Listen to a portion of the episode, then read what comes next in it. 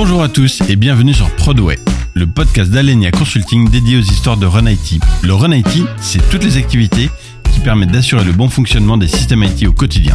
C'est quand même entre 40 et 70% du budget IT des entreprises. Moi, je m'appelle Emery Durimise et je travaille dans le Run IT depuis 20 ans. J'ai cofondé Alenia Consulting, une société de conseil pas comme les autres dont la première expertise, c'est le Run IT, une expertise dont on parle jamais, d'où la création de ce podcast pour partager avec vous sur la prod ses histoires passionnantes, ses évolutions du moment et ses points de douleur. Aujourd'hui, je suis super content d'accueillir Vincent Gérard. Salut Vincent, comment tu vas aujourd'hui? Salut Emery. Ah, ça va, ça va très bien. Je te remercie. Alors, on est ravi de te recevoir. Pourquoi? Parce que d'abord, tu es un expert. Tu es un expert d'une pratique de prod qui s'appelle le SRI, dont on va expliquer euh, les tenants, les aboutissants et puis euh, l'actualité parce qu'il se passe pas mal de choses autour de cette expertise. Et en plus, tu as un super parcours assez atypique et pour autant représentatif aussi des transfos IT de ces dernières années. Donc aujourd'hui, c'est ça dont on va vous parler. On va vous parler de SRI, de DevOps, de transformation IT, de l'état de l'art, de la prod et puis euh, du parcours euh, d'un personnage euh, assez clé dans la prod IT aujourd'hui. Est-ce que ça te va, Vincent? Eh ben, allons-y. C'est parti. Alors, on va d'abord commencer par un point d'actualité, parce que j'ai vu que tu étais allé à, à, une conférence qui est la conf de référence sur le SRI. Alors, pour perdre personne, on va démarrer par c'est quoi le SRI en effet, j'étais euh, trois jours euh, à Dublin donc pour la SRECon, donc la conférence, euh, comme tu viens de le dire, de, référence sur les, pratiques SRE. Et donc le SRE, c'est toutes les pratiques, c'est aussi un rôle, c'est tout ce qui permet de s'assurer qu'un service informatique, une application fonctionne bien, qu'elle est stable dans le temps, de si jamais elle tombe, de pouvoir euh, rétablir le service ou mieux d'anticiper pour pas que le service soit interrompu. Donc c'est vraiment le R de SRE de reliability qui est clé. C'est vraiment vraiment toutes ces, tous les moyens de parvenir à un niveau de qualité de service informatique pour les utilisateurs. Et du coup, c'est fondamental par rapport à la production applicative et le run IT dont on parle ici, parce que c'est vraiment l'élément euh, clé.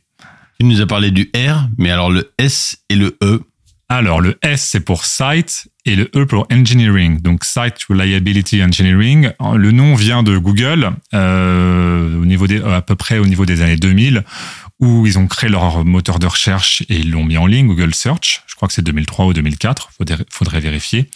Et ils ont commencé à avoir beaucoup de succès, beaucoup de, de requêtes en même temps, beaucoup d'utilisateurs, et ils se sont aperçus qu'ils avaient énormément de tâches à réaliser pour que le site fonctionne bien, que les performances ne se dégradent pas, ou pour juste les maintenir parce qu'ils référençaient de plus en plus de pages, donc ça grossissait énormément, et qu'il fallait toujours répondre assez rapidement aux utilisateurs. Et du coup, ils ont créé le rôle de SRE, euh, dont la charge, c'est de faire en sorte que l'application fonctionne et de l'améliorer, mais sans être dans le code, sans être, pas les, ils rajoutaient pas des fonctions. C'est vraiment sur l'existant, comment ça marche bien. Mais là, quand tu me l'expliques, j'ai juste l'impression de retrouver la définition du run. C'est quoi la différence entre le run IT et le SRI Le SRI, c'est le run IT chez Google, clairement. Euh, chez Google, le run, euh, donc gestion des incidents, euh, gestion que ça soit le monitoring, euh, que ça soit la gestion de crise, que ça soit le provisioning, le déploiement, tout ce genre de sujets, c'est fait par les SRE chez Google. Donc chez Google, le Run IT est vraiment incarné par le SRE. la différence est que Google est une boîte IT qui propose des services IT aux utilisateurs. Donc c'est un peu différent euh, d'une banque, par exemple, chez qui on est très présent chez Alenia, euh, où la banque a besoin de l'informatique pour que le service, euh, pour que le financier derrière, que le banquier puisse travailler et gagner de l'argent. Chez Google, si l'informatique marche, l'argent rentre. Donc il y a un petit niveau assez différent qui explique que les pratiques SRE et le IT ne sont pas les mêmes chez Google en dehors de Google. Mais sinon, c'est vraiment la même chose, un peu différent, un peu fait différemment par contre. Ah oui, puisque j'allais dire, sinon ça sent le rebranding à mort. C'est du rebranding ou derrière, il y a, du coup, il y a quelque chose d'un peu nouveau? Pas du rebranding. Alors déjà, je pense que dans les, dans les années 2000, euh, le, ce, rôle euh, historiquement de s'assurer que l'application marche, ça reposait principalement sur les administrateurs système, les OS, ou des DBA, enfin sur des gens qui étaient plus proches de l'infrastructure, parce que c'est eux qui commandaient les machines, qui choisissaient les machines, qui, les dimensionnaient en fonction de l'application qu'il y avait dessus. Et du coup, naturellement, c'est arrivé sur eux la charge de faire en sorte que bah, si le serveur tombe, c'est à toi de le, rétablir. Du coup, si l'application tombe, c'est à toi aussi de la réparer. Donc, naturellement, toutes ces pratiques plutôt de reliability elles étaient du ressort de ce qu'on appelle de l'ops, euh, donc des personnes plutôt infra. Ce qui est très nouveau chez Google, ils se sont dit, non, on va le faire avec des développeurs. C'est avant tout euh, la qualité de service aux utilisateurs vers son métier, si on n'est pas euh, chez Google. C'est ça qui est clé. Euh, et on va évidemment ensuite parler d'infra, on va aussi parler avec les développeurs, on va aussi parler de process, mais c'est avant tout pour les utilisateurs. C'est pas juste techniquement remettre en service quelque chose. C'est ça qui est fondamentalement différent et qui a mené à des pratiques différentes. Donc là, on a un élément intéressant en termes d'organisation, en tout cas, qui est de mettre au service du run des équipes euh, avec des capacités d'automatisation fortes, voire même des équipes de dev. Et ça, c'est vrai que c'est quelque chose qu'amène Google à l'époque, où ils amènent vraiment des tribus de développement dont l'objectif premier est de stabiliser et de pérenniser la prod. C'est ça? Exactement. Et donc Google l'a fait, l'a popularisé, avait des problématiques de taille et de systèmes distribués très forts, où donc ils ont, ils ont créé des choses sur ce sujet-là. Après, pour autant, ce ne sont pas les seuls. Euh, si euh, si on fait un peu de si on regarde un peu ailleurs, et donc en France notamment, en fait, on s'aperçoit que dans d'autres industries, même si ça ne s'est pas appelé CRE, cette volonté de piloter la qualité de service de son IT et du, de l'impact qu'elle a sur ses processus métiers, ça a aussi été fait ailleurs. On n'a pas attendu Google partout pour le faire. Google l'a juste euh, poussé plus loin et a mis le design, c'est-à-dire le fait que l'architecture technique, le code, euh, tout doit être pensé pour une haute disponibilité.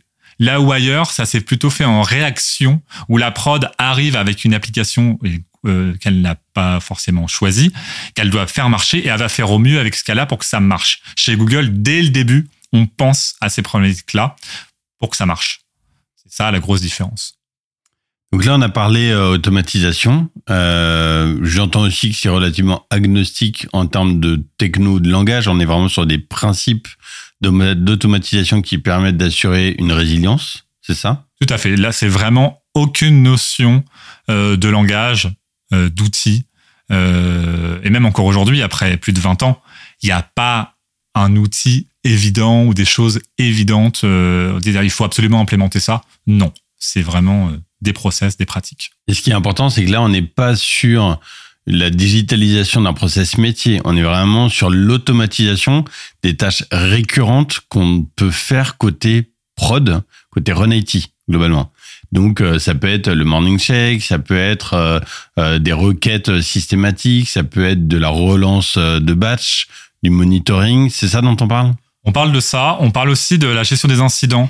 J'insiste beaucoup parce que ITIL, pour ceux qui connaissent ITIL, sinon j'expliquerai ce que c'est, euh, en parle beaucoup, mais euh, individuellement, quand il y a un problème, euh, un, que ce soit un bon développeur, que soit un développeur, un administrateur système, peu importe, euh, il va essayer de rétablir le service. Il n'a pas besoin que quelqu'un lui dise qu'il faut qu'il fasse ça pour le faire.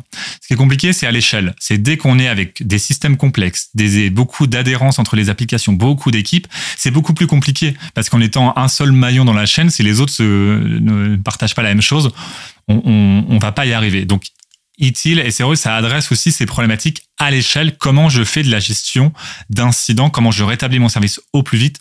Et, euh, et c'est fondamental on ne peut pas y arriver tout seul quand on est avec 100 personnes, alors qu'on peut y arriver tout seul quand on a juste une application en face de. On va continuer à explorer euh, la partie SRE parce que c'est quand même assez intéressant. C'est une approche globale, une nouvelle approche quelque part du Run IT. Euh, la partie error budget, c'est aussi un concept que j'ai trouvé super intéressant. Est-ce que tu peux nous aider à creuser euh, de ce côté-là? La partie error budget, alors l'idée, qui se retrouve systématiquement, c'est que en même temps, il y a un dilemme entre le fait de créer de la valeur, de mettre des nouvelles fonctionnalités euh, à disposition des utilisateurs, et le fait que ça soit stable. Euh, si on est dans l'informatique, on sent bien pourquoi c'est un dilemme, mais quand même le préciser, c'est que évidemment, le métier a besoin de livrer des nouvelles fonctionnalités. On parle on a besoin de livrer ça parce qu'on est dans un monde concurrentiel, parce qu'il y a d'autres concurrents en face. Parce qu'en général, on peut pas juste dire tiens, j'ai fait un produit, il est fini, euh, j'arrête d'y toucher. Donc, il y a besoin de créer tout le temps une différence. Donc, de pouvoir mettre très vite des nouvelles choses en production pour être plus rapide aux utilisateurs, pour être plus rapide que les autres. Et en même temps, évidemment, on a besoin que ça soit stable. Ce même métier, cette même boîte a besoin que les services déjà là soient stables. Mais mettre des nouvelles fonctionnalités, c'est toucher au système. Et toucher au système, c'est la plus grande source euh, d'incidents en réalité. Donc l'erreur budget, il tend à essayer de, de résoudre ce problème-là. Comment je trouve un équilibre entre livrer euh, de la valeur et avoir un système stable pour pas se retrouver dans le cas qui est vécu par quasiment toutes les entreprises, en tout cas avant qu'elles fassent du VCRE, où les développeurs ont la pression pour développer, développer, pousser des choses, pousser des choses, et où la production, qui elle va devoir le gérer, va freiner et va presque stopper ou interdire les nouvelles choses parce qu'elle estime que le système n'est pas stable. Et on se retrouve à la fin avec quelque chose où les équipes déjà le vivent très mal en, termes d'individus. On, le, ça crée des tensions très fortes. Et pour la boîte, c'est très mauvais. Soit on livre des choses très instables, soit on ne livre plus rien. Et donc, erreur budget, c'est comment je trouve un curseur. Et donc, derrière ça, il y a le concept de se dire que 100% de reliability, donc une disponibilité, viser une disponibilité totale, c'est illusoire. Parce que si on fait ça, euh, ça va coûter euh, très cher et ça, et ça va empêcher de livrer autant de fonctionnalités que ce qu'on voudrait. Pour résumer, et après il y a des notions un peu plus précises hein, dans le, concept erreur budget, c'est ça l'erreur budget. Je comprends ce principe d'équilibre euh, euh, et donc euh, l'abandon du mythe de des systèmes IT qui fonctionnent à 100%. Ça, je trouve c'est super intéressant parce que c'est un mythe à démonter côté client et côté utilisateur. C'est-à-dire qu'on ne peut pas euh, demander à un système d'être absolu, euh, sauf peut-être dans certaines industries. Euh, j'imagine que quand je prends voilà, voilà, quand je prends l'avion, je vais avoir envie qu'on me garantisse que le système il va fonctionner à 100%. C'est pas tout à fait vrai d'ailleurs, parce qu'il y aura des systèmes de redondance qui feront que si ça fail, alors il y a de la redondance. Mais bon, on va pas creuser là. Mais du coup, il y a moins de nouveautés dans les avions. On ne met pas des nouveautés dans les avions tous les, toutes les deux semaines ou tous les mois. Oui, c'est ce qui fait que, en effet, euh, parfois on se retrouve dans des avions avec, euh, avec des, des, des logiciels euh, sur les écrans là qui, qui semblent dater des années 20. Ça, je peux comprendre du coup, en effet. mais plus spécifiquement, la partie error budget, ça veut dire quoi pour une équipe IT Je prends une tribu de 100 personnes avec un budget X, Y, Z. Ça veut dire qu'on laisse une allocation du budget dédié à l'amélioration ou ça veut dire quoi? Parce qu'il y a cette notion de budget. J'arrive pas à, mapper quelque chose en face. Je pense que le terme de budget est un peu trompeur et surtout trompeur pour un francophone. Euh, L'idée derrière ça, c'est de se mettre d'accord euh, collectivement, donc pas que l'IT, l'IT est le métier qui crée le produit ou les utilisateurs quand ils font partie même de l'entreprise, quand un développement interne, on peut aussi demander aux utilisateurs euh, quel niveau de disponibilité on souhaite. Alors il y a les cas simples un site web, on va se dire, on a envie qu'il soit disponible, par exemple, euh, les fameux les, fameux nines qu'on entend parfois, 99,9% du temps.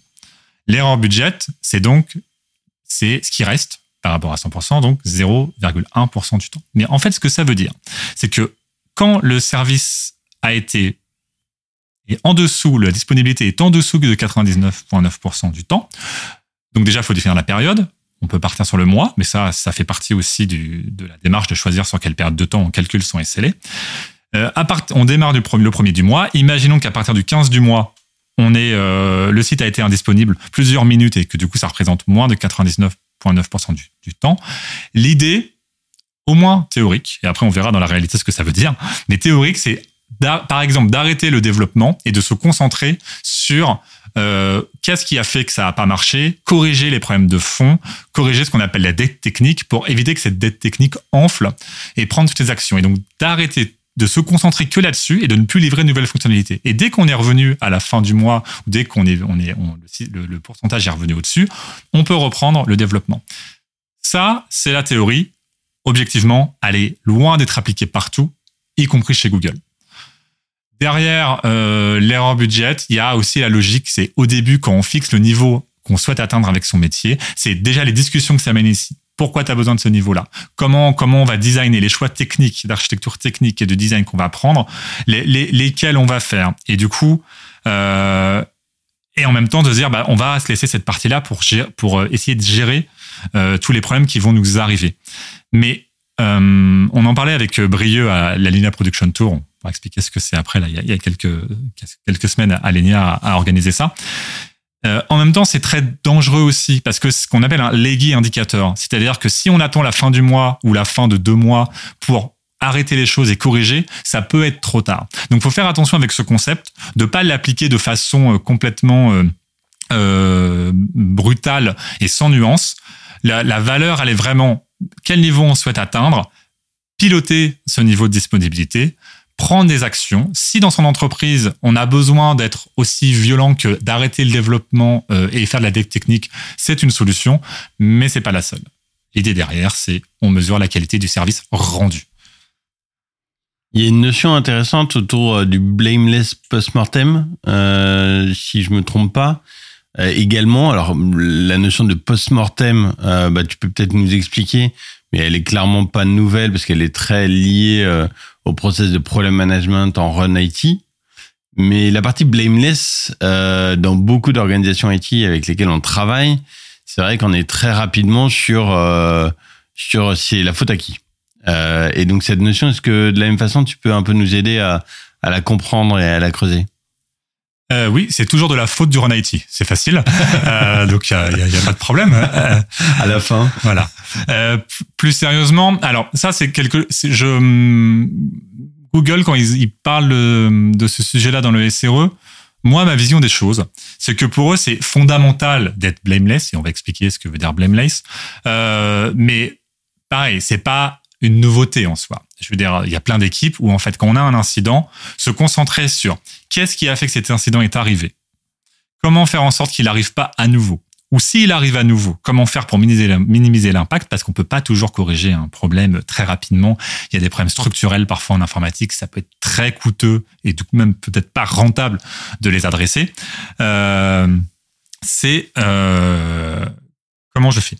J'ai oublié euh, la fin de ta question. On était sur Blameless. Euh, donc, euh, tu nous as expliqué globalement que si on traduit d'ailleurs en Blameless, on est vraiment sur, bah, on ne pointe personne, on n'est pas sur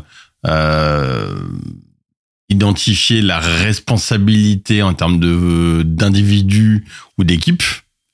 C'est ta petite blague du début, en effet. ce qui est intéressant, c'est aller systématiquement analyser la route cause euh, prendre du recul aussi, j'aimais bien ta notion de euh, casser également ce mythe du run IT, euh, de systématiquement vouloir corriger toutes les causes racines, toutes les routes causes des incidents, parce que c'est aussi c'est un mythe en termes de budget, en termes d'énergie, et qu'il faut avoir cette, enfin, cette analyse de risque versus coût à corriger finalement. Donc j'ai cette action euh, identifié pour remédier à euh, l'origine d'un incident, bah, je vais décider que les six premières vont me permettre euh, de sécuriser suffisamment pour un coût raisonnable, alors que la septième coûte hyper cher pour un bénéfice-risque qui est relativement léger.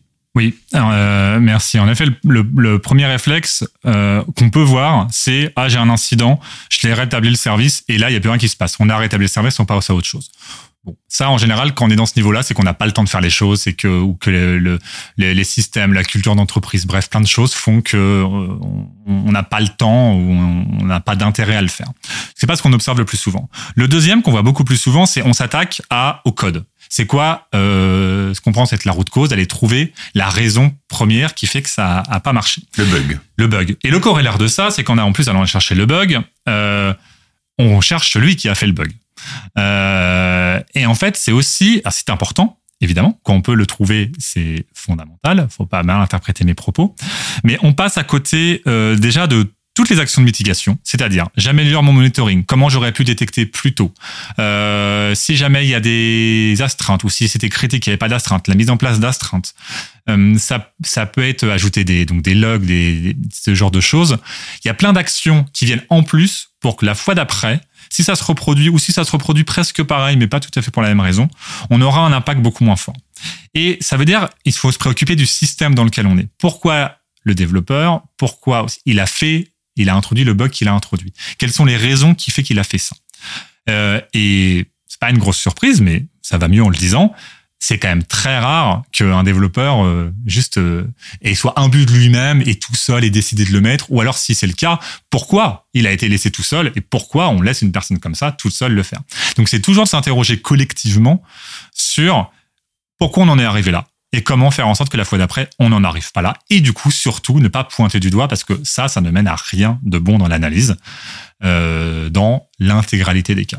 Oui, ça, c'est passionnant quand même. Ils ont vraiment creusé et démontré, côté Google, que la culture du blame était clairement en destruction de valeur et qu'au contraire, le fait d'ouvrir sur le partage à euh, euh, bah oui, j'ai merdé, euh, finalement, dans une culture où on n'allait pas être pointé du doigt, permettait de sécuriser, en fait, avait un impact direct corrélé avec la stabilité de la prod. Ça, c'est quand même assez fou, je trouve, ce, cette conséquence directe entre euh, une culture et puis un point de vue psychologique et la stabilité du run. Alors qu'on peut dire, voilà, tout ça, c'est qu'une histoire de process et d'outils.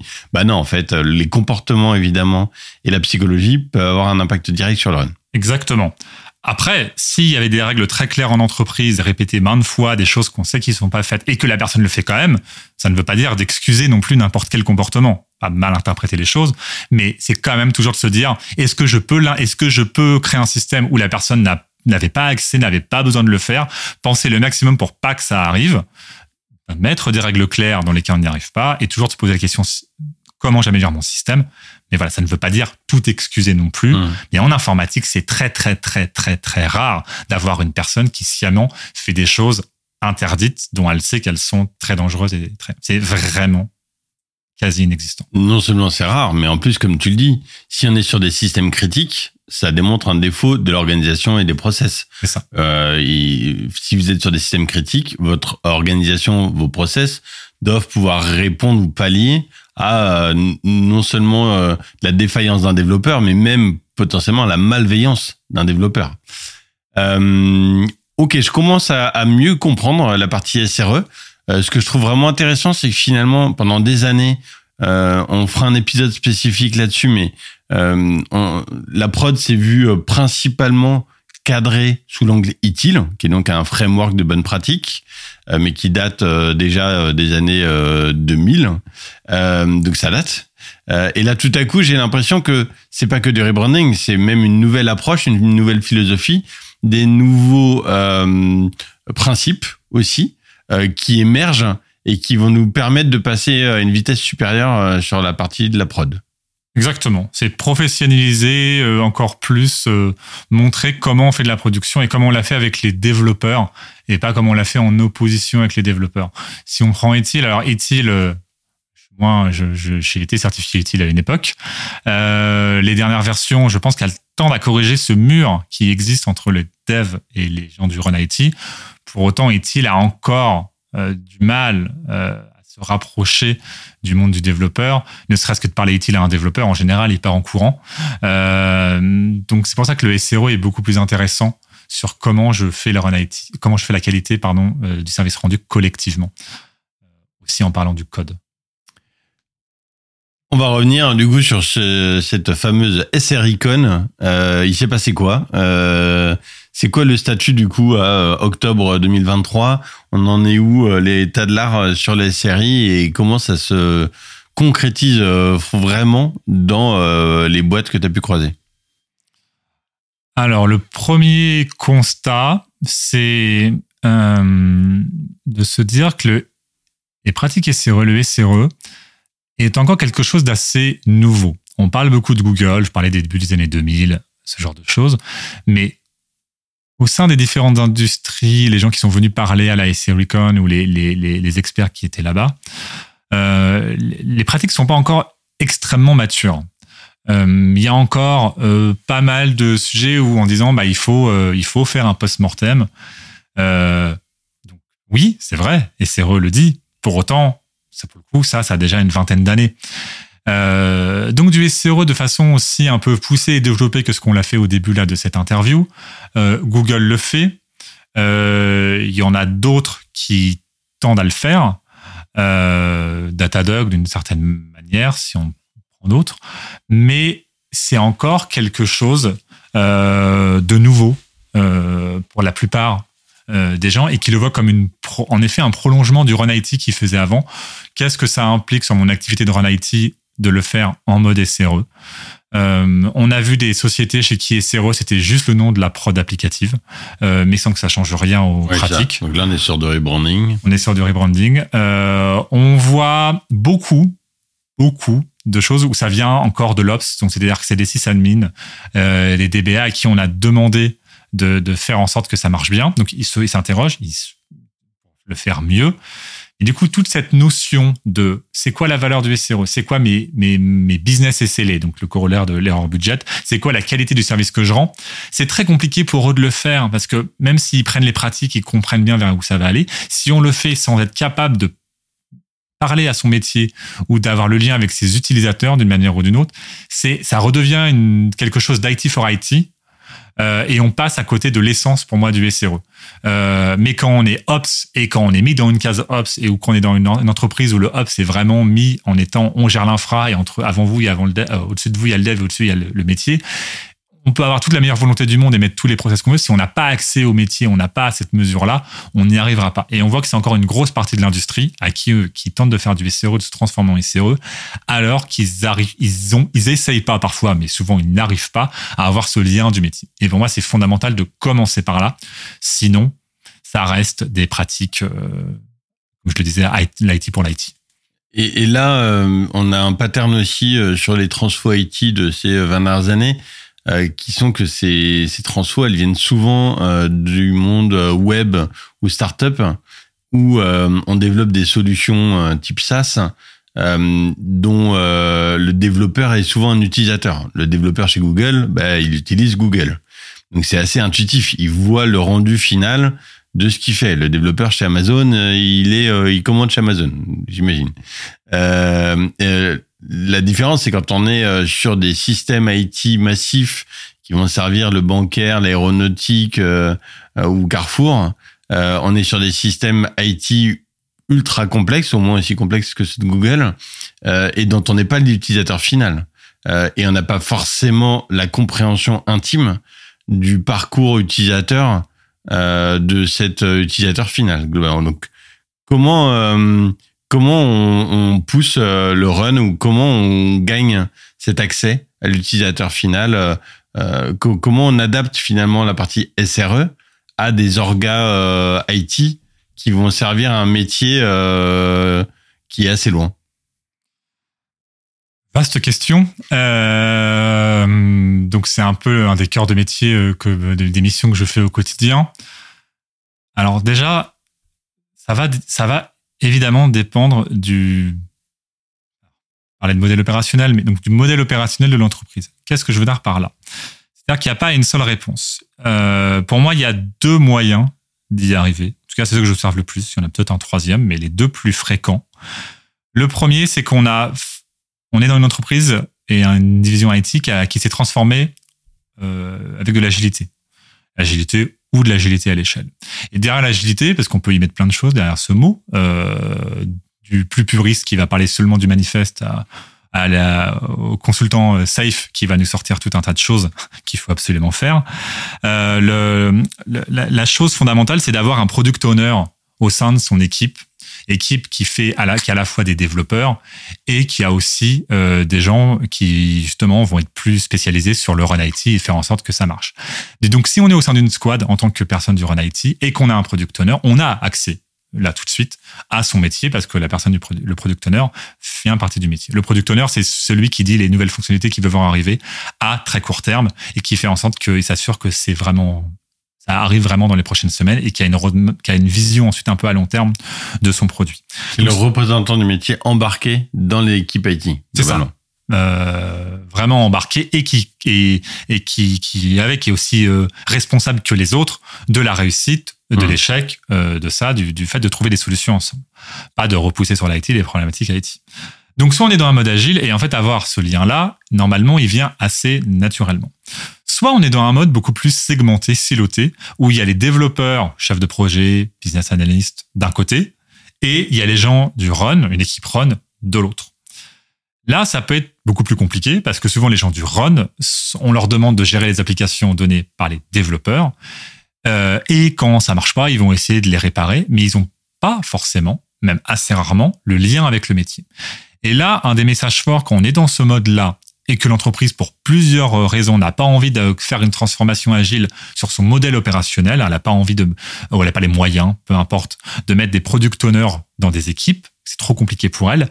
Cette équipe run en silo, et on dit il faut absolument que vous ayez euh, euh, la qualité de service aux utilisateurs. Il faut que vous pilotiez cette qualité de service rendue aux utilisateurs. Donc soit ils sont internes et c'est les en banque par exemple le trader, le risk analyst, euh, la personne du middle office, c'est vous qui avez appelé c'est eux qui ont le lien avec l'utilisateur et qui du coup ils vont se faire, ils vont comprendre la souffrance des utilisateurs, ils vont comprendre comment un utilisateur utilise réellement l'application ce qui est rarement le cas d'un développeur. Un développeur, c'est rarement comment son application va être vraiment utilisée entre ce qu'il a prévu et ce qui est le cas d'usage. Il y a souvent des gros écarts. Donc se dire quand on est dans une équipe de run complètement silotée, eh ben il faut se dire on a, euh, on est, on gère les incidents en premier, euh, on est le premier rappel pour les incidents. On essaye de résoudre les incidents. On, on capte le mécontentement, on mesure le mécontentement des utilisateurs euh, et c'est ça qui va créer ce lien avec le métier. Euh, c'est, mais il faut aller le chercher parce que naturellement, souvent, il n'est pas là. Et si on n'y arrive pas, c'est très, c'est, très, c'est aller voir le métier malgré tout. C'est un rôle de manager ou en tout cas euh, quand, on a de l'expertise. Aller, aller le voir et de lui expliquer euh, le, le, de lui vraiment lui montrer que dans l'informatique, il y a ce qui demande les nouvelles fonctionnalités qui demandent et après il faut que ça marche. Et que souvent, dans ces gros boîtes où c'est siloté, c'est pas les mêmes gens. Donc, ça, qu'ils se rendent compte de ça. Souvent, un métier se dit, il a face à lui un développeur ou un responsable mmh. de développeur, et il ne parle qu'à lui. Euh, et même quand ça marche pas, il parle à lui. Mais lui va se défausser sur la prod, va, va se faire le relais dans le meilleur des cas, il va le voir. Et du coup, la personne de la prod n'a pas vraiment le lien. Et il a un discours biaisé par le responsable de développeur qui a répété plus ou moins correctement les choses. Donc, il faut aller chercher le lien dans ce mode siloté, et en agile, on l'a plus naturellement. Donc, la pédagogie sur l'organisation IT, aller voir le métier en leur expliquant l'orga, euh, reporter sur la qualité euh, des services euh, fournis, puisqu'il aide aussi énormément euh, en niveau 2 de connaissances. Et après, on revient à la définition de niveau de service, ou en tout cas, le, oui, ce, ce, euh, ce co-engagement en disant, et ce réglage aussi sur les attentes côté utilisateur final euh, et les moyens euh, qu'on peut avoir également. C'est-à-dire que euh, l'utilisateur final, il va toujours dire, bah moi, je veux que ça marche tout le temps.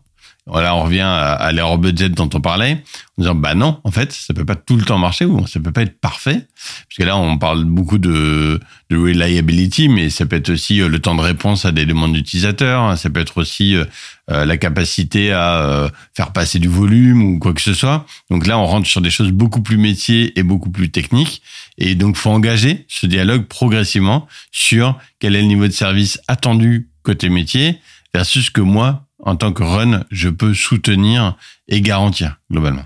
Oui. Et la SRECon, là-dessus, on a eu des gens, on avait donc bah, Sony PlayStation, euh, la partie du cloud gaming, donc vraiment le jeu euh, dans le cloud où le, jeu n'est plus installé euh, sur la console, mais il est directement, il est, il est exécuté à distance, qui est venu de parler de leur transformation SRE. Comment ils sont passés d'un mode, ils étaient très ops à juste gérer euh, un peu l'infra et, essayer de faire marcher ça complètement au sein des développeurs. Comment mesurer ça? Parce que sur euh, quand on est sur une PlayStation on va pas appeler les utilisateurs. Donc il faut mhm. mettre là vraiment des métriques et des choses sur comment je le mesure. Et en plus eux ils ont des problématiques de streaming qui sont quand même des choses assez particulières aussi euh, et assez exigeantes. Netflix envie de dire que c'est simple, mais on commence, ça commence à être bien connu. C'est-à-dire, le film, il démarre, il peut être bufferisé, il peut être mis en mémoire, il est diffusé. S'il y a une coupure de 3 secondes dans le film, c'est pas dramatique. Le jeu vidéo, euh, on, reçoit, on stream euh, la vidéo, mais la manette, on envoie des commandes. Et il faut que tout ça euh, réagisse très très vite. Donc ils ont des problématiques assez poussées mmh. de reliability dans les deux sens, sans pouvoir parler à l'utilisateur, parce que c'est... Et ils en ont des centaines de milliers, j'imagine, sur le cloud gaming, sûrement bientôt des millions. Euh, C'était encore une offre qui est assez neuve, j'ai l'impression. Après, je suis pas, Mm. je ne suis plus. La dernière console, c'était la Mega Drive. Alors, euh, je vous avoue, euh, euh, je vais pas faire le malin sur la sur la PlayStation. Euh, Là, puis en plus, euh, sur les jeux, comme tu disais, en dehors des signaux émis, il y a aussi une alternance entre de la vidéo, des séquences vidéo, du vrai gaming. il y a tout un tas d'interactions euh, entre joueurs, enfin en termes de, de signaux et de, de performance. C'est et, et alors là, pour être un petit peu euh, gentiment gamer, il y a rien de pire pour un utilisateur final, pour un joueur, que euh, une plateforme qui lag. Juste, euh, voilà, il y a des vidéos magnifiques de mecs qui cassent euh, la télé, euh, voilà, d'énervement parce que ce qu'on appelle le lag, c'est quelque chose qui peut rendre fou. Donc en effet, ils ont des enjeux très forts et comme en plus, bah, les gamers souvent c'est des geeks, euh, ils vont, j'imagine, être un peu les pires des utilisateurs. Bon, super intéressant le, retour de PlayStation. Ok. Exactement. Et, euh, et Swisscom, donc l'opérateur historique de télécommunications en Suisse, euh, où ils ont eu plusieurs outages très forts, où pendant plusieurs heures des appels ne pouvaient pas être menés, ou des SMS ne pouvaient pas être envoyés, y compris sur des numéros d'urgence, et où du coup ils ont, ça les a, ça a donné le déclic pour se dire il faut vraiment qu'on adresse euh, ces problématiques-là, la, euh, on, on a un trou, on a quelque chose, on n'est pas assez, euh, c'est pas la qualité n'est pas suffisamment au rendez-vous. Le niveau de disponibilité attendu est plus élevé souvent qu'ailleurs, euh, parce que là on parle d'appels critiques, on peut parler de, de tout. Euh, et en même temps, ils doivent gérer des technos très anciennes, parce qu'on on parle pas beaucoup du, on n'a pas parlé encore du legacy, c'est-à-dire les applications qui sont là, sur lesquelles on ne développe plus. Il y a plus de budget souvent. Par contre, elle reste critique. Et expliquer que le- les SMS, par exemple, ça doit avoir 20, 25 ans, peut-être 30 ans même, les tout débuts. Enfin, la techno, je pense qu'elle doit avoir au moins 30 Mmh. ans. Ouais. Euh, mais c'est toujours indispensable, c'est toujours très utilisé. Et par contre, ça évolue très peu. Mais par contre, il faut être capable de le gérer. C'est un Euh, canal légal d'ailleurs, hein, pour le coup, euh, contrario de WhatsApp, Signal ou je sais pas quoi. Pour le coup, le canal SMS, c'est typiquement de l'État français. Légalement, a le droit de nous envoyer des SMS euh, qui sont euh, data officielle euh, et comme le mail pour le coup. Euh, à contrario d'autres types, une notification sur une app, ça n'a pas une valeur officielle. Ouais. Euh, voilà, donc je sais pas pour la Suisse, mais en effet, de toute façon, la problématique de SMS, c'est la même en France. Mm. C'est comment, bah c'est là, il faut que ça marche, il faut que je le gère. Et le SRE, c'est aussi un bon moyen euh, de gérer les applications sur lesquelles, voilà, il n'y a pas de budget. Et qu'est-ce que je veux dire par là? C'est que si on voit beaucoup d'entreprises, partout, il y a des applications euh, critiques sur lesquelles il n'y a plus forcément beaucoup d'évolution, parce que ça peut être un composant assez technique, ça peut être un composant assez caché. Et le jour où ça tombe, ou le jour où il faut quand même le faire évoluer, là, on va essayer d'aller trouver des développeurs, euh, trouver qui peut un peu bosser dessus, euh, et il va mettre un temps. Ça va être très compliqué pour lui de comprendre, de d'améliorer le monitoring, de faire quelque chose. Donc il va juste être en mode pompier et on reste en risque. Avec un SRE, il couvre des, une liste d'applications. Souvent, il sait que celle-là est critique, il y apporte une application particulière. Il peut quand même l'améliorer autour parce que on peut quand même améliorer les monitoring et des, des choses autour de l'application sans forcément toucher à son code. Bref, ça met l'importance, ça permet d'identifier et d'avoir des gens officiellement en charge du support de ces applications, ou quand on est dans un modèle très euh, le dev fait tout, et donc par là, euh, parfois certaines entreprises qui ont appelé ça le usability to run it, même si c'est pas tout à fait ça, euh, bah, ça marche pas. Parce que usability to run it, ça veut dire que tu runs ce que tu builds, mais ce que tu as buildé il y a 10 ans et sur lesquels il n'y a plus aucune équipe qui build, tu ne sais pas comment faire du run dessus. Donc on a dit, le SRE, c'est euh, une approche euh, relativement euh, détaillée aujourd'hui. C'est presque une philosophie également. C'est parfois une organisation. Euh, c'est aussi, tu viens de nous dire, finalement, ça peut être un métier. Euh, J'ai l'impression qu'on retrouve un peu euh, finalement ce paradigme du DevOps quand il est arrivé, ça fait déjà une dizaine d'années où on était tous un peu perdus sur est-ce un oiseau, est-ce une fusée? Non, c'est Superman. Voilà, on, est sur quelque chose d'assez complexe finalement. On est sur quelque chose, oui, vraiment de, bah, de protéiforme. Euh, et, et c'est un peu des constats de la SRI, de la SRICon. Euh, c'est que c'est vraiment, c'est vraiment partagé par tous. Il y a vraiment de tout. Avant, euh, c'est la première année où j'allais à cette conférence. Et SRE, on en a fait, on a mis en place, on pas mal de choses sur Internet, échanger avec des gens qui étaient SEO, y compris chez Google et autres. Il y a toujours un petit doute de se dire est-ce qu'on euh, est-ce que tous est au même niveau? Est-ce qu'il y a quand même une, une chose qui se dégage et le reste c'est plus de l'exception Non, tout, tout, tout existe. Euh, et dans les constats euh, intéressants, c'est qu'à cette LSLRecon, par exemple, il y avait quasiment rien sur le cloud. Alors que dans la, certaine, dans, le, dans la tête de certaines personnes, un SRI, c'est quelqu'un qui gère le run dans un environnement cloud. En fait, on voit que oui, pour certaines personnes, peut-être, mais en réalité, ça, c'est aussi, euh, c'est pas, pas non plus la majorité. On n'a pas parlé de cloud. Euh, on a parlé euh, euh, l'automatisation. C'est aussi quelque chose de très compliqué comme concept. Oui, il faut automatiser. Mais quand on parle d'automatisation, finalement, quand on va parler avec les gens, ils pensent au déploiement automatisé. Ils pensent faire en sorte qu'il n'y ait pas d'action manuelle pour que le service soit rendu aux utilisateurs ou aux métiers. Mais mais il n'y avait pas grand chose de plus. Alors qu'automation, c'est un grand pilier quand on parle de SRE. À la SRECon, c'était pas tant évoqué que ça, finalement. Donc on voit que, comme tu l'as dit, tout existe. Euh, et pour moi, le dénominateur commun, c'est vraiment comment je fais en sorte que mon application soit reliable. Et donc, voilà, le process, euh, de l'outillage, de la mesure, euh, un, un rôle dédié, pas un rôle dédié, avec ça vient de l'ops, ça vient du business, peu importe, tout existe. Euh, le pendant business accélérateur budget, on en parle beaucoup. Il y a très peu de gens avec qui j'ai parlé pendant cette conférence Mmh. qui en faisaient. Ouais, Très très peu. Et il y avait une conférence justement sur la valeur, comment on peut avoir de la valeur sur le SRE, comment on peut mesurer la valeur du SRE et mesurer la valeur de sa reliability, à quel point Mm. c'est rentable d'investir sur un peu plus de reliability. Il y a des boîtes qui le font extrêmement bien, comme Amazon, qui est capable de pricer sa seconde euh, de, de 100 millisecondes de, de latence, ils sont capables de dire combien ça va leur coûter.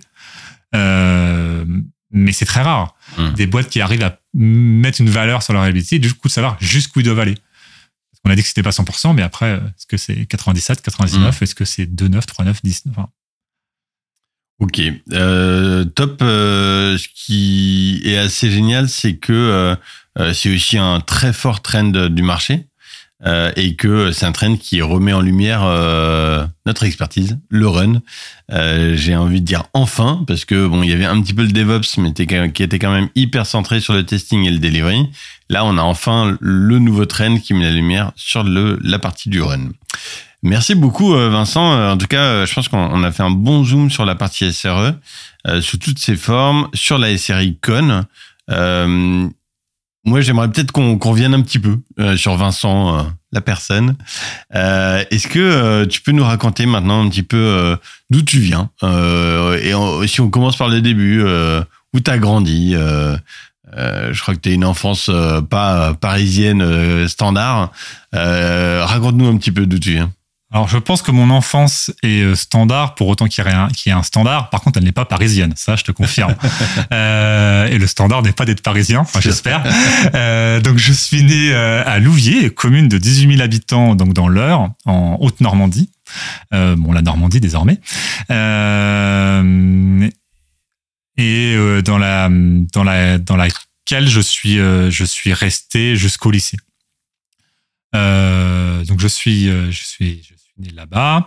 Ensuite j'étais à Rouen pour faire une prépa, euh, donc prépa scientifique, euh, PCSI, PSI euh, pour ceux qui connaissent, euh, à Rouen. Et du coup ensuite j'ai eu une école d'ingénieur, donc l'EN7 à Toulouse, donc dans la partie informatique et mathématiques appliquées. T'es tombé dedans parce que papa et maman faisaient ça et donc ils ont dit allez ou même pas ils ont même pas eu à dire et c'était go for it ou euh, ou, ou pas. Alors, euh, rétrospectivement, euh, donc j'ai eu mon premier PC donc après la Mega Drive du coup, donc je suis devenu un gamer PC, mais j'avais 11 ans, euh, 96 et hum, je, je m'aperçois à l'époque de ce que ça a dû être pour mes parents parce qu'un PC à l'époque ça coûtait 10 000 francs. On être un vieux quand je parle en francs. Euh, donc, euh, je vais pas faire les calculs d'inflation corrigés, mais euh, voilà, plus de 1500 euros. Euh, L'informatique coûtait plus cher à l'époque, euh, en tout cas pour y accéder. Euh, donc, c'était un gros Sacha. Pour un, finalement un enfant de 11 ans, on ne sait pas s'il va qu'est-ce qu'il va faire avec ça? Mmh. L'informatique, c'était pas évident. Internet n'était pas démocratisé. J'avais pas Internet quand j'ai eu mon PC en 96. Euh, c'était encore très très peu répandu. Euh, et mes parents ne, viennent, ne, sont, ne, viennent, ne connaissaient pas du tout l'informatique. Euh, ils sont conducteurs de car, aujourd'hui à la retraite, mais conducteurs de car tous les deux. Ils viennent pas du tout de ce milieu-là. J'avais aucune connaissance ou, ou autre qui expliquerait ça. En fait, j'aimais déjà ça intuitivement. J'avais demandé euh, un ordinateur. Ils ont donc forcément euh, économisé beaucoup et de me faire ça parce que bah, les, les, salaires euh, de conducteurs de car c'est pas très élevé. Euh, conducteur de car dans le privé en Normandie. Euh, ce que je dis hein, parfois quand on me demande, c'est que bah, mon premier salaire d'ingénieur en informatique, il correspondait à peu près à leurs deux salaires cumulés en fin de carrière. Mmh. Euh, donc euh, arriver à payer un tel montant pour un PC pour un enfant, on ne sait mmh. pas forcément exactement ce que c'est, ce qu'il va en faire et tout. Euh, je trouve ça assez impressionnant euh, rétrospectivement. Ouais, c'est joli. Euh, et c'est ça qui m'a. J'ai en vrai l'envie est restée. J'ai adoré les PC. Je montais. Après, j'ai commencé à monter mes PC. Euh, c'est comme ça que le goût de l'informatique m'est venu. Et donc ensuite, euh, bah donc collège, lycée. Là, j'ai fait une rencontre enfin une rencontre, oui une rencontre. Euh, j'ai fait sciences de l'ingénieur. À l'époque, en tout cas dans ma filière, on avait le choix entre faire de la SVT ou faire de sciences de l'ingénieur en, première terminale. Euh, et c'est mon professeur de sciences de l'ingénieur qui m'a dit mais tu devrais faire prépa. Euh, T'as le niveau. Enfin j'étais en effet plutôt bon élève euh, au niveau scolaire. Et il m'avait dit mais fais, fais une prépa. Moi les prépas je savais pas ce que c'était. Euh, je sais pas si c'est beaucoup plus répondu aujourd'hui. Euh, mais il y a quand même des études qui montrent qu'en fait la prépa c'est connu des gens euh, euh, bah, qui sont soit leurs parents sont soit passés par la prépa, soit des parents de catégorie euh, euh socio-professionnels euh, élevés, qui ont des revenus plus élevés, comme ça, ou des enfants, ceux qui vont y aller, des enfants de professeurs, mmh. d'instituteurs qui connaissent mmh. ça, qui savent que ça existe. Sinon, c'est très peu connu. donc moi, c'est ce prof-là qui m'a parlé de ça. Sinon, je pense que je serais allé à la fac. Il m'a dit mais vas-y. Donc j'ai fait ma prépa. Euh, ma prépa ensuite, bah, c'est assez mécanique, c'est qu'on choisit des écoles. Je choisis une école, je me suis dit mais je vais faire une école d'informatique par contre, absolument. Euh, voilà, sachant que comme j'aurais pas eu le niveau pour faire polytechnique ou normal, c'était bon, j'avais pas trop à me préoccuper de ça. Euh, donc j'ai fait, euh, et c'est comme ça que je me suis retrouvé à l'M7, donc à Toulouse, euh, en informatique. Tout ça vient vraiment du fait que j'avais, je sais pas pourquoi, cette, cette envie d'avoir un PC à l'époque. Partie de la Mega Drive, hein. mais probablement ici, c'est une fois que tu tombes euh, les jeux, ouais, les jeux, probablement. Mais après les jeux en 96 sur PC, c'était pas, sachant que c'était pas non plus euh, les cons les consoles étaient plus avancées.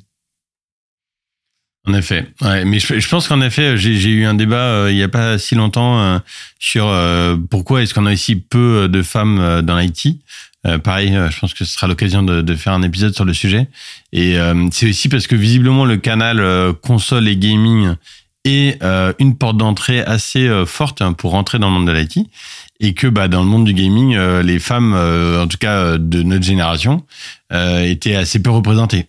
et on me faisait remarquer quelque chose qui m'a qui m'a choqué, qui est que en tout cas moi ma première console c'était la Nintendo Game Boy, Game Boy. Et donc la Game Boy c'était pour les boys.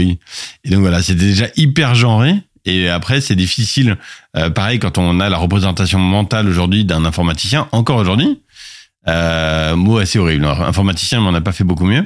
Euh, bah, c'est un homme euh, probablement euh, avec un, un, sweatshirt à capuche, euh, voilà, un peu geek, etc. Bah, la représentation mentale, en fait, elle, elle, vit dans la société et ça aide pas non plus à ce que des jeunes filles se passionnent pour ces jobs de l'IT qui sont pourtant incroyables.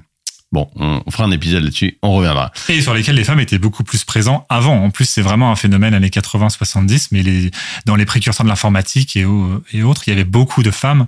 Et en effet, ça, plein d'études sur le sujet, ça a diminué. Et en effet, je pense que le gaming fait partie de ça, mmh. entre autres choses. Un boulot là-dessus. Euh, donc, euh, tu sors de ton école d'ingé et tu tombes où alors, du coup? Eh ben, je tombe euh, à la Société Générale. Euh, pour le coup, j'ai trouvé euh, en stage, stage de fin d'études. Donc, on est en février 2008. donc, pour ceux qui ont quelques repères sur la Société Générale, c'est environ deux semaines après l'affaire Kerviel. Euh, donc j'ai pu voir à la télé tous les jours là où j'allais travailler. Euh, donc c'était chouette, j'étais pas perdu. J'habitais encore. Du coup, j'étais revenu après Toulouse, j'étais revenu chez mes parents à Louviers, le temps de faire ce stage à Paris, à la Défense, hein, euh, et où je, je, allais faire la navette tous les jours. Et comme ça, j'ai pu voir mon bureau vraiment, en vrai, longuement avant de, de, de y aller. C'est par ici. Un super moment pour démarrer. Et tu démarres en tant que? Et donc je démarre en tant que architecte d'opération, gestion des environnements pré-trade. C'était mon premier titre euh, à l'époque. Euh, donc le stage en lui-même. Je vais parler un petit peu du stage parce que sur le parcours, en fait, pareil, rétrospectivement, c'est intéressant. C'était créer un outil de déploiement euh, pour les logiciels des, des accès marchés. Euh, donc les accès marchés, c'est vraiment toutes les applications qui sont connectées au marché et qui vont être utilisées par bah, l'intégralité du SI de la banque, en tout cas du front, pour aller passer des ordres, voir euh, transactions, les, transactions, euh, les, les, les, données de marché, tout, toutes ces choses-là. Et ça, c'était déployé manuellement. Euh, les binaires manuels, les fichiers de configuration manuels, les gens y allaient, les transférer en FTP, les éditer directement mmh. sous VI, euh, des choses, ce genre de choses. Et moi, mon stage a été créer un outil de déploiement. Il y avait déjà plusieurs euh, tentatives apparemment avant moi sur les accès marchés. Ça avait jamais trop marché. Euh, donc je m'y suis attelé et euh, et ça et du coup ça a marché parce que l'outil est resté euh, de longues années. Il a été repris. Après il s'appelait Stork. Euh, je crois qu'aux dernières nouvelles il s'appelle encore Stork. Euh, et en fait c'était du du DevOps. Enfin la partie CI/CD Continuous Improvement, Continuous euh, Integration pardon, Continuous Integration, Continuous Deployment. Euh, à l'époque où en tout cas en France et moi je débarquais dans l'entreprise, je savais je connaissais rien. Et aujourd'hui, ça paraît évident que quand on déploie une application, il faut soit, que le déploiement soit automatisé. Il faut qu'il y ait des contrôles, il faut qu'il y ait tout ça. Et donc j'ai créé euh, en PHP à l'époque. Euh, c'est ma seule contribution de développement en entreprise. Euh, j'ai créé cet outil-là, et donc j'avais déjà une fibre DevOps à l'époque où on appelait, en tout cas, pas ça DevOps. Mmh. Et à l'époque où c'était pas évident. Donc j'ai fait ça, et ensuite j'ai été embauché donc en août 2008. Donc cette fois-ci à peu près un mois avant les faillites de Lehman Brothers euh, et avant euh, que l'ASG ferme, euh, suspende tous les recrutements. Donc j'ai été pris. Euh, ils ont fermé la porte derrière moi et ma mission c'était de récupérer les logiciels développés par donc les développeurs, de tester techniquement qui fonctionnait bien. Donc techniquement, c'est un peu, on va dire, tout ce qui est exploitabilité, euh, les logs, euh, le monitoring. Euh, Est-ce que quand le fait que quand il s'arrête, il démarre, qu'il n'y ait pas d'erreur particulière, qu'il n'y ait pas de warning particulier. Plus ça allait, plus on faisait quand même des tests un peu fonctionnels, même si c'était le rôle d'une autre équipe qui s'appelait QA. Euh, mais de tester vraiment l'application, de l'installer sur des environnements d'homologation, euh, pour qu'ensuite le métier où les gens, justement, vraiment des testeurs, euh, dont c'est le rôle dédié, pouvaient aller malmener un peu plus fonctionnellement l'application. Euh, il pouvait aussi y avoir des tests de perf, même si c'était pas euh, systématique.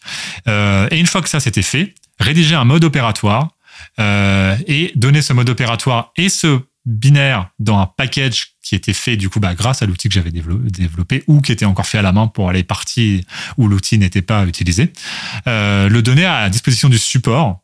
Euh, donc le support, là où là où j'étais, euh, support accès marché, c'est vraiment les gens qui vont, euh, qui ont les traders au téléphone quand ça marche mal, euh, qui ont les marchés au téléphone euh, quand ça marche mal et qui doivent faire marcher. Et c'est aussi eux qui faisaient les déploiements. Donc ils lisaient le mode opératoire qu'on avait rédigé pour installer l'application, souvent le soir après la fermeture des marchés.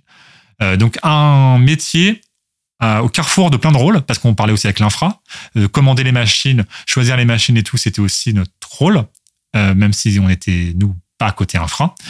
Donc hyper intéressant parce qu'on côtoyait euh, plein d'acteurs. Hyper, frustrant sur le long terme parce qu'on ne parlait pas au métier et que c'était très compliqué d'aller chercher le sens de ce qu'on faisait. Donc j'ai réussi à le faire parce qu'à l'époque, euh, il y avait quand même une il y avait une culture d'entreprise qui faisait que si on voulait avoir l'info, on y arrivait. Mais sur le temps, le, temps long et tout, cette, cette distance qu'on avait, euh, en fait, je me souviens que cette équipe-là, elle avait de moins en moins de valeur. On faisait beaucoup passe-plat. Écrire un mode opératoire pour que d'autres gens le fassent, bon, à part être source d'erreur pour que ça soit mal rédigé ou que ça soit mal lu, euh, ça sert pas à grand chose. Autant l'automatiser vraiment de bout en bout.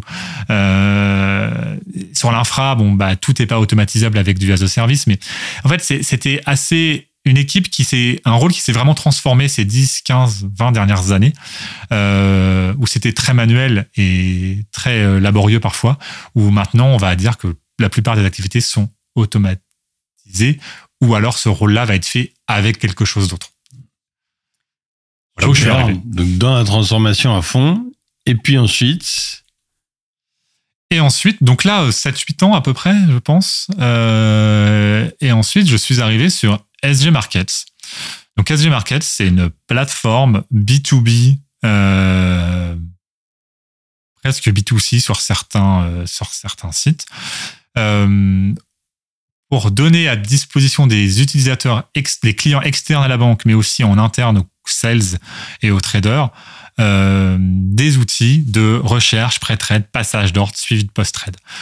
Donc, je suis arrivé là à l'époque où tout était en train d'être créé, euh, recréer cette plateforme, se dire la, conviction du, sponsor du métier derrière ça, donc qui euh, qui est Alain Fischer, se dire que évidemment que l'avenir, c'est qu'on puisse aussi utiliser ces logiciels-là sur son téléphone, sur une tablette, chez soi, euh, plus sur des gros PC avec des, des trucs, hmm. des couleurs qui bougent dans tous les sens et où ça c'est hyper important. Ça va toujours avoir besoin d'avoir ça. Donc là, on est en quelle année? Et là, on est en 2015. D'accord. En 2015, donc il y a euh, ce euh, digital officer qui imagine une plateforme qui va donner accès, que ce soit en externe ou en interne, euh, à tous les services majeurs bancaires euh, pour ses utilisateurs. C'est quelque chose de en 2015 qui est ultra novateur. Euh, c'est ce type de plateforme en, banque d'investissement qui n'existe pas systématiquement aujourd'hui dans les chez les compétiteurs aujourd'hui en 2023 donc il y a huit ans plus tard donc on est sur quelque chose d'assez révolutionnaire globalement et qui en plus est porté via une vision technologique hyper poussée à l'époque. Exactement. Il y a en même temps cette, euh, cette conviction métier quelque part euh, euh, forte, 2015 et même avant, hein, ça a été commencé avant 2015, euh, et le fait de le faire vraiment avec des choix technologiques, l'APIification, utiliser des API, que les sites, on va pas faire des sites et on va pas faire un portail avec plusieurs sites.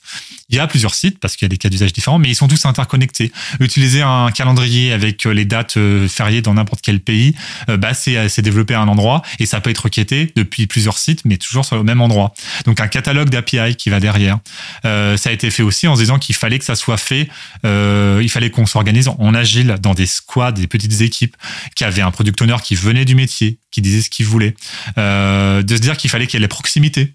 donc les équipes en Asie, à New York, en Inde, présentes juste pour couvrir et être là si jamais il y avait un problème qu'on n'était pas là et bah et bah non en tout cas pas aussi fort et donc de recentrer les équipes à Paris puis à Nantes après. Euh, Nantes pour des raisons euh, pas vraiment de coût en plus. Hein. Nantes pour des raisons de, on avait du mal à recruter des nouvelles personnes à Paris. On n'avait plus de place dans les locaux à l'époque à Paris. Bon, c'est un peu moins vrai, je pense aujourd'hui. Il y a des phases de décroissance euh, à la société générale, mais à l'époque c'était très vrai. On n'avait plus la place et on s'est dit à Nantes, on va avoir un nouveau vivier de développeurs. Mmh. On va aussi les gens qui veulent partir de Paris, avoir une qualité de vie mmh. supérieure. On va les, on va les attirer et ça a vraiment marché. Cette équipe est passée de zéro et je crois qu'aujourd'hui ils sont, 30. SG Markets, au total, je ne sais pas, à l'époque, en tout cas, on pouvait être facilement à 200 personnes sur hmm. la partie métier. Et le faire avec du SSO, euh, un SSO unique, le faire avec des UI, des UI, des UX, hmm. euh, avec ce genre de métier qui n'existait pas dans la banque. Euh, Ça aussi, je pense qu'on refera tout un épisode sur la partie SG Market. Toi, ton rôle là-dedans, peut-être, si on revient sur le centrage run? Mon rôle là-dedans, c'était d'être responsable de la production bah donc de SG Markets exécution, donc la partie exécution, puis de SG Markets ensuite au sens large, euh, mais sans être responsable de support. C'est-à-dire que j'étais pas responsable d'une équipe de 30 personnes de support qui avait juste gérer les incidents, corriger les choses et tout. Non, j'étais responsable d'une équipe SRE. On avait créé SRE déjà, hein, comme quoi tout un sens pour le coup dans ce que je fais rétrospectivement, même si c'est pas calculé sur le moment. Euh, et CRE est une équipe qui était de cinq personnes, dont deux développeurs très très bons, très craft, et on reparlera du craft un peu après, euh, et trois personnes qu'on appelait les production analysts qui vont se rapprocher d'un support, mais dont le rôle c'était vraiment de comprendre quand j'ai un problème d'où il vient, est-ce qu'il vient de nos applications, est-ce qu'il vient des applications des autres, parce qu'on est interconnecté avec tout le SI bancaire, et souvent ça vient des autres arriver à le démontrer, le montrer, aider à l'analyse. Et quand c'est chez nous, bah, de se retourner vers la squad, de dire bah voilà l'analyse, voilà ce qu'on a vu. Et du coup, le développeur est très content de savoir que là, s'il doit chercher, c'est chez lui, c'est dans ce cadre-là, mmh. le billet qui peut aider. Et là, ils reprennent le, ils reprennent l'autonomie, la responsabilisation de corriger ou de comprendre les choses. Euh, et donc, ouais, j'étais responsable du SRE-là, de s'assurer que le déploiement, de tout ce qui est, en fait, maintien en condition opérationnelle, euh, et de tout ce qui gravite un peu de transverse autour. Pas juste euh, tout seul, mais de s'assurer que le déploiement continue et on le mettait partout. S'assurer que le monitoring, on avait une stack cohérente et qu'on était vraiment capable de voir ce qui se passait. Euh, que les incidents, les problèmes, surtout quand ils dépendaient de l'infra ou d'autres équipes, ils étaient adressés. On faisait bouger les lignes. Parce que nous, on arrivait pour plein de raisons, parce qu'on a aussi embauché beaucoup de gens. On a fait avec beaucoup d'embauches, parce qu'à Paris, ça s'est créé vraiment de pas grand chose. Donc on a pu choisir les profils dès le début. Donc on avait pu choisir les bons tech leads, de mettre le bon mindset. On avait pu jouer là-dessus. Il y a plein d'autres équipes ailleurs. Bah, on a aussi, euh, on est dans une, dans une banque. On a des gens qui sont là depuis longtemps, qui connaissent pas forcément ces pratiques. Il y a de la résistance au changement. Et donc c'était aussi notre rôle d'aller faire montrer à ces gens-là pourquoi ça devrait être fait différemment. Parce qu'il y avait plein de patterns, de manières de faire qui en fait n'étaient juste plus du tout correctes pour fonctionner avec euh, ce niveau d'échelle, les API et autres. Mais convaincre et tout, ça prenait aussi beaucoup de temps. C'était aussi le rôle de mon équipe. Donc, tu étais déjà un évangéliste euh, SRE, si on prend des grands mots, parce que finalement, aujourd'hui, ça fait partie de, de ton rôle. Euh, et, et c'est ce qui, euh, d'ailleurs, fait le trait d'union avec euh, ce que tu fais aujourd'hui chez Alenia. Est-ce que tu veux nous expliquer ta mission chez Alenia aujourd'hui? Bah, donc chez Alenia, je suis expert DevOps, SRE et modèle opérationnel, surtout autour du Run IT, euh, principalement. Donc des missions, euh, j'en ai, donc je suis arrivé en 2021, euh, si je ne me trompe pas dans les dates. Et j'ai fait différents types de missions. Le DevOps, transformation DevOps. Donc, c'est comment, dans une entreprise, on met en place du DevOps. Et là, donc là, je suis obligé de m'arrêter un petit peu sur ce qu'est le DevOps quand même, parce que j'ai parlé du CI/CD, j'ai parlé du déploiement continu, le fait de pouvoir livrer rapidement une application quand elle est finie d'être codée. Comment on s'assure que rapidement on la rend disponible aux utilisateurs, que toute cette chaîne de valeur là, qui avant pouvait prendre euh, des semaines, voire des, mois, euh, comment on la réduit euh, dans certaines boîtes, il la réduit à la journée ou à l'heure. Hmm. dans la banque, on peut la réduire à la journée dans certains cas, sinon on la réduit en tout cas à la semaine de façon euh, assez réaliste. Euh, donc c'était ça et donc c'est pas que le déploiement. Il y a le déploiement, mais il y a les pratiques euh, de code. Il y a donc ce que j'appelais le craftsmanship tout à l'heure. Comment je fais du, est-ce que le TDD est un moyen de, comment je, je, je pense mais comment je conceptualise mon, mon, je design mon logiciel à partir des tests. Euh, je vais pas me lancer dans une explication de TDD, surtout que là il y a des visions différentes du TDD et on va rentrer dans des débats d'experts euh, ou des gens qui vont s'énerver. Euh, mais quand même de se dire que les tests, ça part euh, du développeur. Et c'est pour ça que le concept de craft, qui est pas très répandu en fait quand je vois autour de moi et chez nos clients, on parle pas beaucoup du craft. Et je suis quand même intimement persuadé que le run IT et la qualité du service rendu, c'est avant tout de comment ça a été conçu. Mais que quand on parle de run IT, comme notre métier, notre métier, c'est de faire en sorte que ça marche, on a souvent le, on imagine souvent que le logiciel, il nous arrive tel quel et que les, les incidents, ça va arriver quoi qu'il arrive. Alors c'est vrai, les incidents, ça va arriver. Euh, mais on peut quand même les diminuer très largement si le logiciel est bien conçu, si on a fait la bonne architecture logicielle, euh, si on a bien fait nos tests en amont. Mais ça, c'est beaucoup plus compliqué parce qu'en général aujourd'hui c'est le développeur et certains développeurs qui savent le faire, euh, mais de l'extérieur savoir si ça a été bien conçu, en fait c'est pas évident. C'est un peu le développeur qui fait et qui est capable de juger. Euh, et de l'extérieur, contrairement à un pont où on peut venir faire une inspection et de dire si ça a été fait correctement et autres, sur un logiciel, on ne sait pas faire en tout cas aujourd'hui. Euh, donc le craft, c'est important de prendre des gens qui ont à cœur de faire les choses bien et de savoir que si ça marche mal, de devoir le, que c'est, soit eux, soit d'autres, mais ça va devoir être géré, que ça va impliquer une charge et donc de penser à la prod dès le début. Hmm. Euh, c'est pour ça que j'ai, essayé d'insister beaucoup sur le craft. C'est un des changements majeurs pour moi avec le SRE, c'est que côté développeur, on passe à des crafts ou un développeur, il pense à la conception, il pense code et il pense à l'exploitation derrière. Là où avant, euh, un très bon développeur le faisait déjà, mais où globalement les équipes avaient plutôt tendance à faire du code et ensuite on verra bien euh, comment le ça fameux se passe. shift left, euh, voilà, où on a parlé de ça sur le testing, sur le delivery, et aujourd'hui on parle de ça sur l'exploitation, sur la prod, où en effet on essaie de remonter le plus haut dans la chaîne sur la réflexion, sur la prod, et donc ça, au au niveau de- du développeur, c'est le craft, et je pense que c'est, je suis amoureux de, de ces principes-là euh, qui sont hyper forts et encore aujourd'hui trop rares, donc on, fera probablement un épisode aussi centré là-dessus. Euh, on pourra même aussi euh, reparler euh, euh, peut-être même au niveau de l'UX ou de l'utilisateur, parce que même dans la, le product owner et sa façon de d'imaginer un produit, il y a déjà aussi euh, cette réflexion de, euh, je l'imagine pas que en termes de new feature, j'imagine aussi en tant de, en tant que viabilité euh, euh, d'utilisation, euh, euh, ouais, d'usage.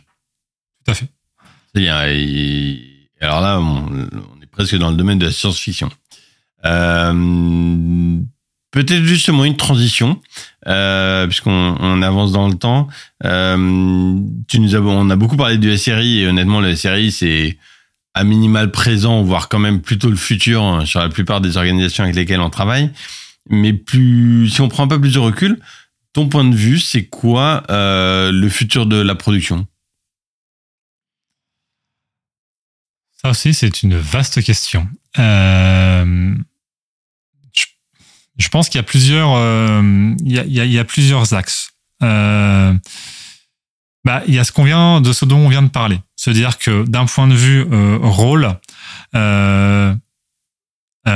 avoir euh, des développeurs qui, qui se préoccupent de plus en plus de la production, à travers ce qu'on appelait le craftsmanship ou des, développeurs craft, et d'avoir des SRE pour qui la production, c'est d'abord penser à la qualité de service pour ses utilisateurs avant, avant de penser à l'instance 1 est tombée, il faut que je la redémarre, euh, Mm. ah, le disque dur il est plein et tout ça, de penser d'abord à l'impact pour l'utilisateur.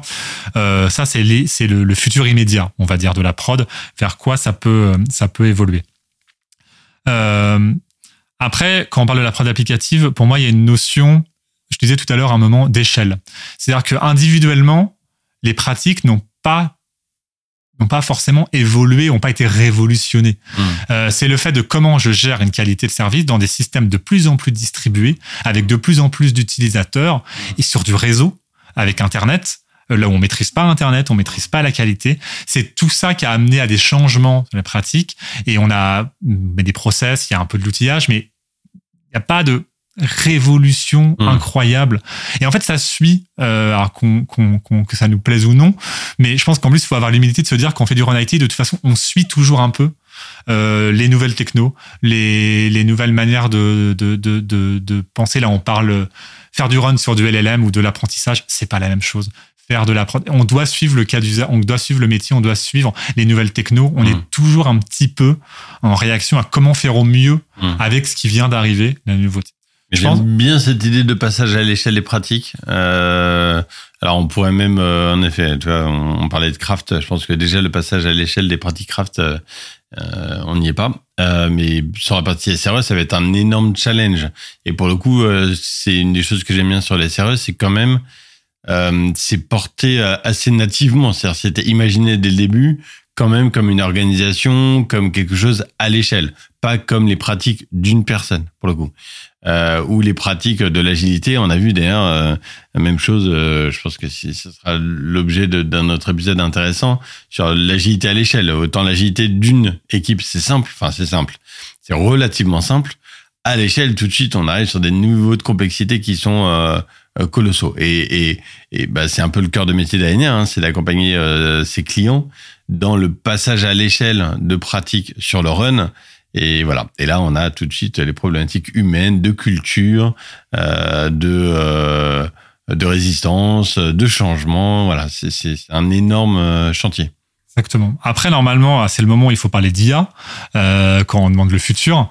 Euh, J'ai du mal à percevoir, c'est peut-être un manque d'imagination, est-ce que l'IA peut vraiment révolutionner le run IT Sur le papier, oui, parce que si en ayant accès à tout, euh, le code source, euh, des documentations, l'expérience surtout de, du passé, comment ça s'est passé et tout, avec une base d'apprentissage, euh, détecter d'où viennent les problèmes, pourquoi ils ont été faits comme ça et la solution, sur le papier, ça devrait exister.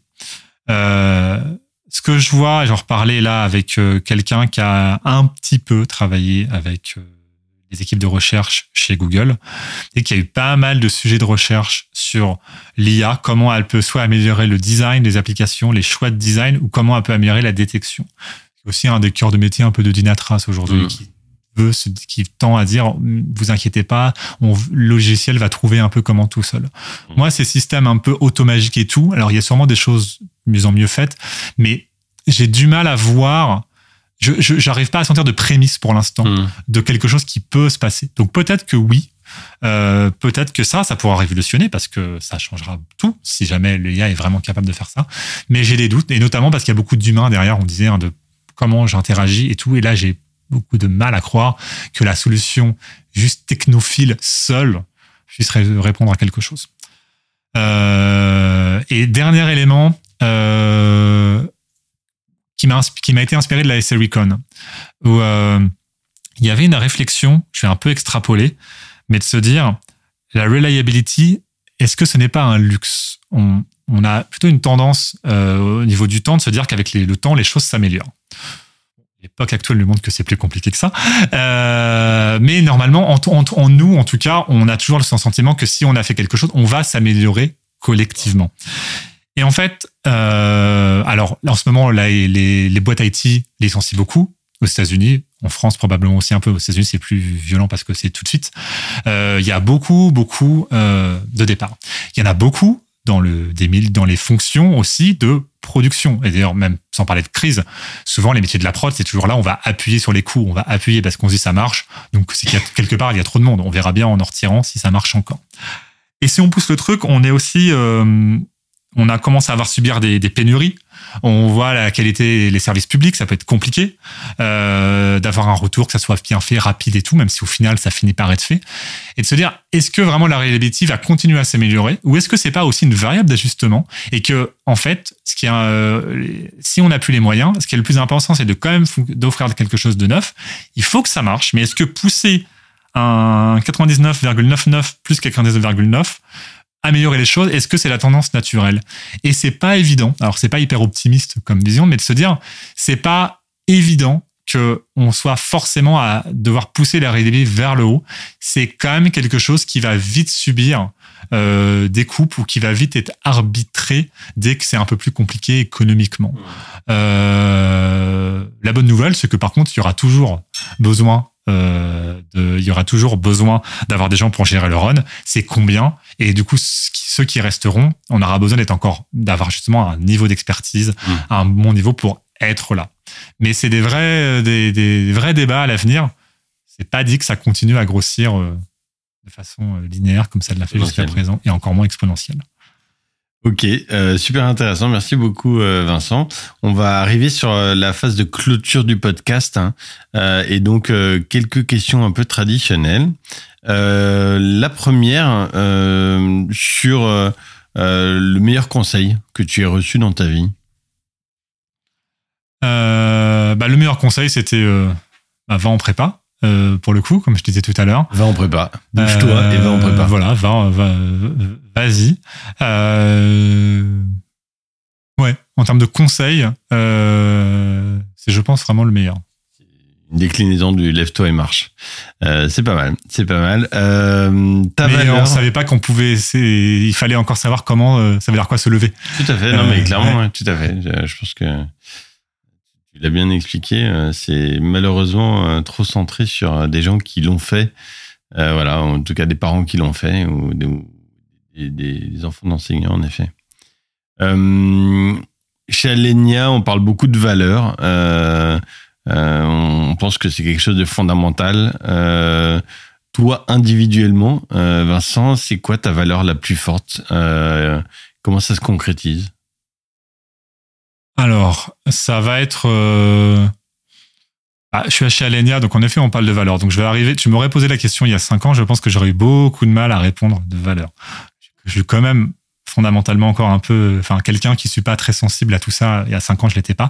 Je le suis beaucoup plus aujourd'hui. J'ai un peu plus de recul sur moi-même, et du coup, je vais te répondre l'empathie. Je pense que ce qui a le plus évolué en moi, c'est le fait que euh, on apprend beaucoup euh, de parler aux autres, d'aller se mettre, en tout cas de se mettre à leur place, de comprendre comment ils en sont arrivés là, qu'est-ce qui fait qu'ils se comportent comme ça.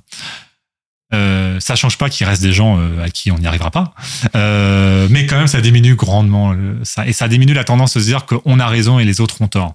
Euh, donc juste apprendre, comprendre les autres, se dire que la vie qu'on a eue, mais en fait elle est pas si standard, même si elle est pour le coup, je pense qu'elle est dans, elle pas atypique, mais en fait il y a plein de manières différentes de grandir. Il y a des gens qui ont des parents très différents, des parcours très différents, beaucoup plus que ce que je croyais plus petit, où j'imaginais toujours, bah, on grandit, on a deux parents, euh, on, a éventuellement des frères et sœurs, euh, et on va à l'école, et puis on va, on fait, on fait, on, après le bac, on fait une autre école, et puis on rentre au boulot. Comme j'ai eu un parcours, en tout cas, que la société nous renvoie comme assez standard, en nous l'a renvoyé comme assez standard pendant longtemps, je m'étais dit que tout le monde était comme ça. Et en fait, non, mais vraiment pas.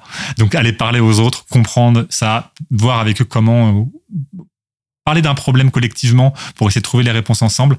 Ça paraît peut-être un peu bête hein, quand on entend ça, euh, mais je, ça m'a moi en tout cas vraiment changé euh, pas mal de choses et rendu et meilleur dans mon travail et je pense aussi une meilleure personne dans le sens où je m'intéressais euh, plus aux autres et ça m'a fait beaucoup grandir. Super, merci euh, Vincent, j'adore ta réponse. Euh, sur un ton beaucoup plus léger, est-ce que tu as un livre une série, un film à nous recommander? Alors il faut que je réponde un truc léger alors. Euh, attention. bah, ça tombe bien parce que je pense que le, la, la, ce à quoi je pense en premier, euh, ça va être Camelot. Euh, pour le coup. Euh, donc le rapport avec le Run IT, euh, il est pas, il est pas, il est pas évident. Euh, mais c'est vraiment une série euh, intéressante. Et au-delà de la série, c'est l'auteur.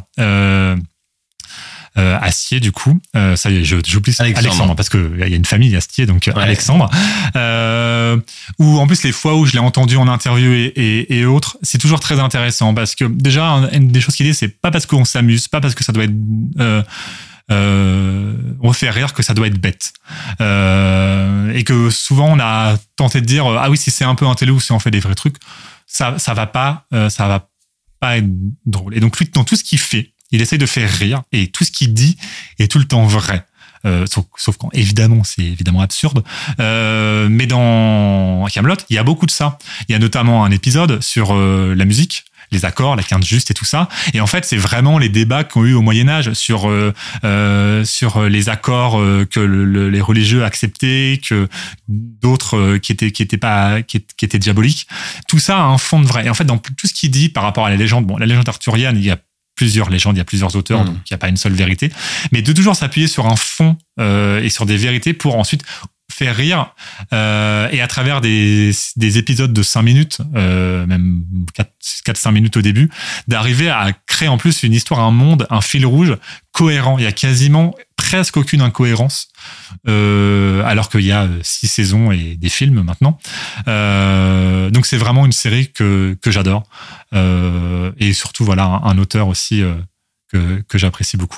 Un monsieur extraordinaire, je suis extrêmement fan également, qui porte des valeurs très fortes aussi, qui a fait quelques autres choses à côté de Camelot aussi. Euh, c'est une super série qui est, souvent euh, connue comme la série M6 qu'on peut regarder entre deux ou on peut regarder deux épisodes et donc on, on encourage très fortement à regarder la série dans son intégralité. Euh, vous serez très surpris par les dernières saisons dont le ton est beaucoup moins euh, comédie, comique et beaucoup plus profonde. Euh, il y a une vraie réflexion sur euh, sur la responsabilité, sur la parentalité, sur la dépression aussi, ou le rapport au bonheur. Euh, J'imagine que pour ceux qui ont vu que les petits épisodes, euh, ils doivent se demander si on parle de la même série. Mais oui, c'est la même série. Euh, voilà. Et puis en plus, il a un sens de la famille extraordinaire parce que donc en effet, il y a Simon, son frère, qui joue dedans. Il y a ses deux parents.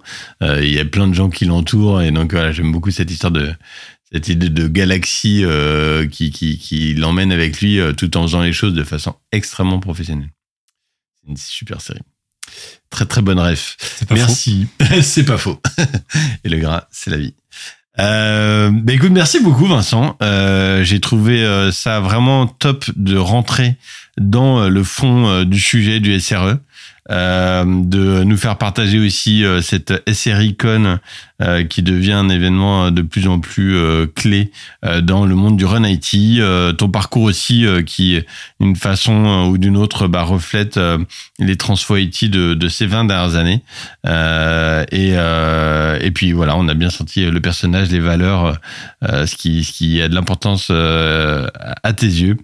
donc un, un grand merci d'être venu Vincent. Ben, Merci à toi Emery de m'avoir invité. Et puis à très bientôt.